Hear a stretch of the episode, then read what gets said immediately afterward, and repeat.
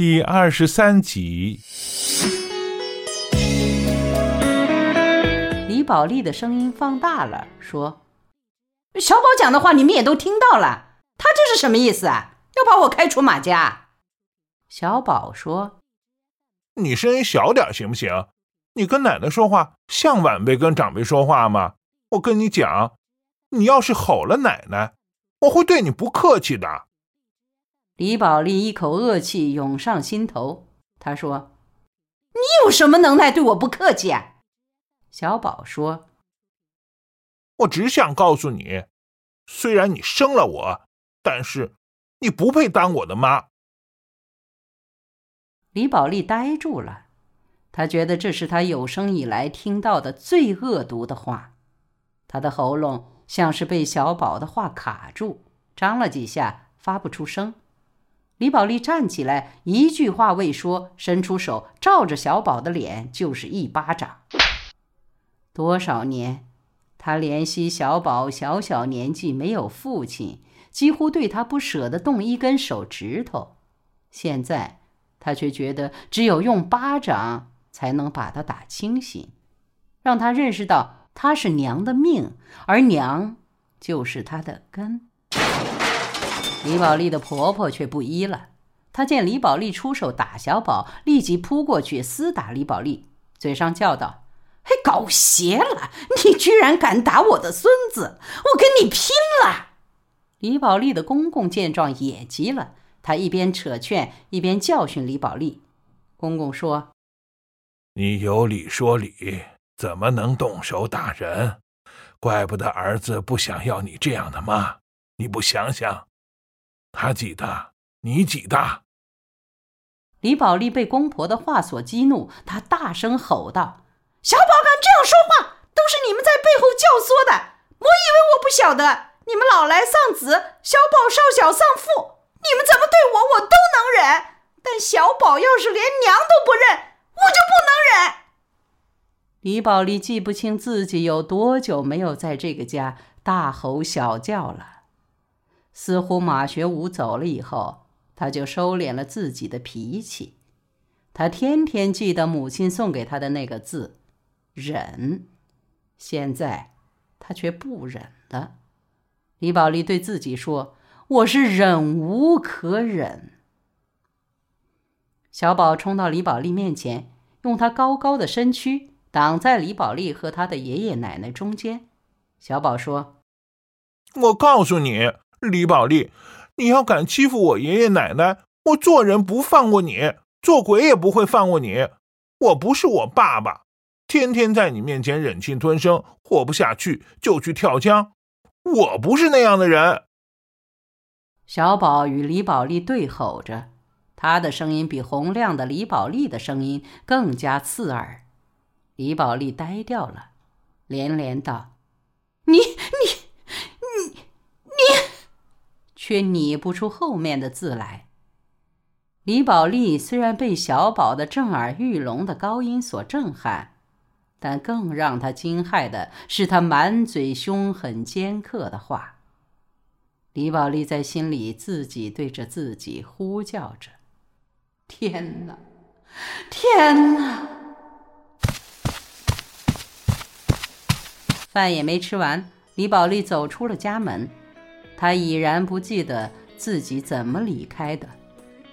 李宝莉被伤着了，这道伤似乎比马学武的死来得更深刻、更疼痛。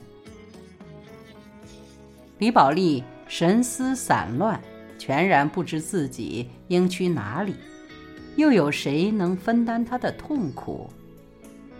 走投无路的李宝莉。走了长长的路，最后还是走到了万小景的家门口。万小景开门，见到失魂落魄的李宝莉，惊吓万分，不知道他又出了什么事，让进屋里给他递茶倒水，漫无目的的安慰了半天，李宝莉都说不出话来。直到半夜，李宝莉才开腔，话说一半儿。竟是放声嚎哭，直哭得天昏地暗。令万小景想起许多年以前的一个下午，那一次是马学武提出来要和李宝莉离婚。万小景愤然说：“你这哪里是养了个儿啊？我看你是养了头狼！我早就说过。”李宝莉在万小景家睡了一夜，说是睡觉，其实一分钟也没有睡着，通宵达旦。李宝莉都在想小宝的话，越想越气，越气就越想，一直想到天色大亮，想得人也疲惫。这口气便也由浓而转淡。李宝莉想，就算是气，也得咽下。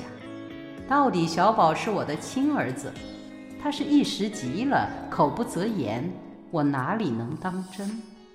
只当是他给我烧了一盘难吃的菜，或者是一包苦药，我就是生吞也得吞下。平常我烧菜没有烧好。他们还不是硬吃下了？这样一想，李宝莉就觉得扯平了。万小景骂他说：“我看你真是贱得很，不是别的，是命贱。”李宝莉只说了一句：“人跟人不一样。”小宝终于高考结束，标准答案出来后，老师帮助小宝算分。一算下来，小宝的成绩几乎能达七百分，老师高兴的要命，大声说：“百分之百进清华！”小宝回到家里，又跟爷爷一起核对了一遍，爷爷也高兴地说：“进清华百分之百！”好消息总是跟着风走，瞬间就进了千家万户的窗子。李宝莉出门买菜，遇到邻居。都夸说你屋里小宝真是了不得呀！李宝莉便兴奋不已，一口气买了许多菜，还拎回来几瓶啤酒。晚上，公公和小宝两个畅快的喝了酒。公公婆婆说：“小宝，你要是录取到清华，爷爷奶奶要亲自把你送到学校。”小宝说：“我不会去清华的。”李宝莉说。为什么？老师说你肯定能考上呢。小宝说：“考上我也不去。”小宝坚持第一志愿要报武汉大学，不光学校老师反对，李宝莉反对，就连他的爷爷奶奶也加入了反对的人群。小宝却态度坚决，执意要留在武汉。李宝莉急得手足无措，跑去跟他的老师商量。老师说。小宝这孩子很懂事，是不是他担心到北京去的学费和生活费加起来开支太大，家里负担不起？李宝莉想了想，觉得不太可能是这个原因，可是又一细想，觉得如果真的是这个原因，那他就太高兴了，说明小宝真是懂事。老师希望李宝莉跟小宝好好谈谈，而且说，像小宝这样的人才。不读清华实在可惜。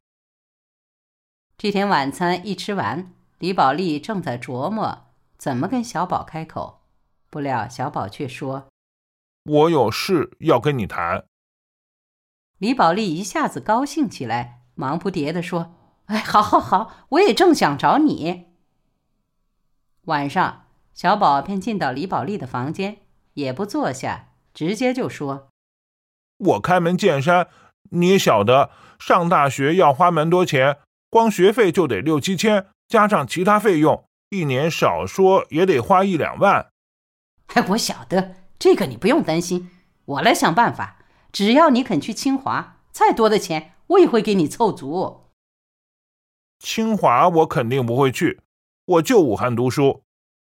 李宝莉急了，说：“哎，老师都讲了，你不去清华是浪费人才。”我要是个人才，在武大读书也是人才。这个事你不消管，我只要求你必须把我的学费和生活费都备足。这是大事，你不用担心。